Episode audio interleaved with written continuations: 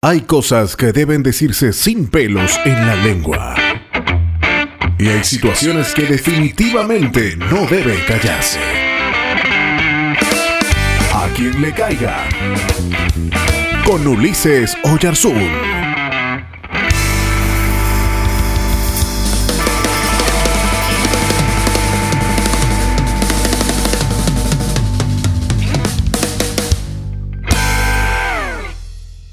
Hoy les tengo una mala noticia. En realidad son dos malas noticias. Primero, nuestro planeta se está muriendo. Sí, así es, está agonizando. El daño causado por el hombre al ecosistema hoy por hoy ya no tiene vuelta. A lo más, lo que podemos hacer, a lo que podemos apuntar, es a poner barreras de contención para un final que es impostergable. La segunda noticia mala es que como cristianos no tenemos una ética ecológica. ¿Qué dice la Biblia? La Biblia nos dice que Dios puso al hombre en la tierra para que sea administrador de sus recursos, para cuidarla y trabajarla. Esa es nuestra misión para cristianos y no cristianos. Pero como cristianos me parece que estamos eh, direccionando nuestra ética en muchas otras cosas que pueden ser nobles, pero nos estamos olvidando de nuestra responsabilidad primera. Por ejemplo, los nevados de Venezuela ya no existen, los de Bolivia desaparecen. En África, las nieves del Kilimanjaro serán solo recordadas en las historias de Hemingway.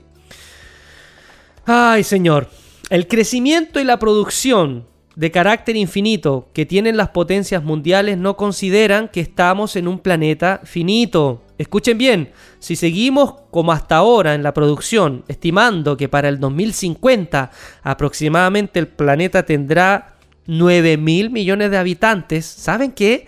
Necesitaríamos tres planetas más como el que tenemos hasta ahora para seguir este ritmo. Es decir, no podemos seguir este ritmo porque el planeta no nos va a alcanzar. Y estamos hablando del 2050, no estamos hablando del 2200. Bosques talados, polos derritiéndose, calentamiento global, especies de la flora y fauna que desaparecen, descarga de toxinas que están contaminando nuestras aguas y nuestro aire. La pregunta es, ¿quiénes ganan con esto? Hay alguien que gana, y lamentablemente es un grupo reducido, que no ve límites a su avaricia, quien pierde millones y millones, todos nosotros. Opción, les propongo algunas opciones. Primero, retornar a un ritmo de producción que tome en cuenta que estamos en un planeta único, que no tenemos otra casa.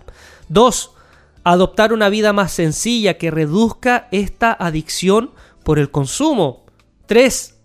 Reevaluar los valores que mueven al mundo, como por ejemplo la competencia y el egoísmo. 4. Reutilizar, reutilizar versus consumir desmedidamente. 5. Reciclar en todas las actividades. Aquí está en juego el mundo que le dejamos a nuestros hijos.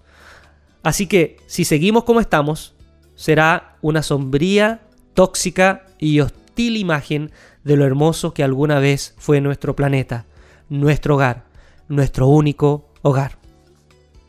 ¿Todavía estás ahí? Si aún quieres más información sobre nosotros, visítanos en www.ulisesoyarzun.net o en Facebook, Twitter e Instagram. Hasta el próximo A quien le caiga. Te esperamos.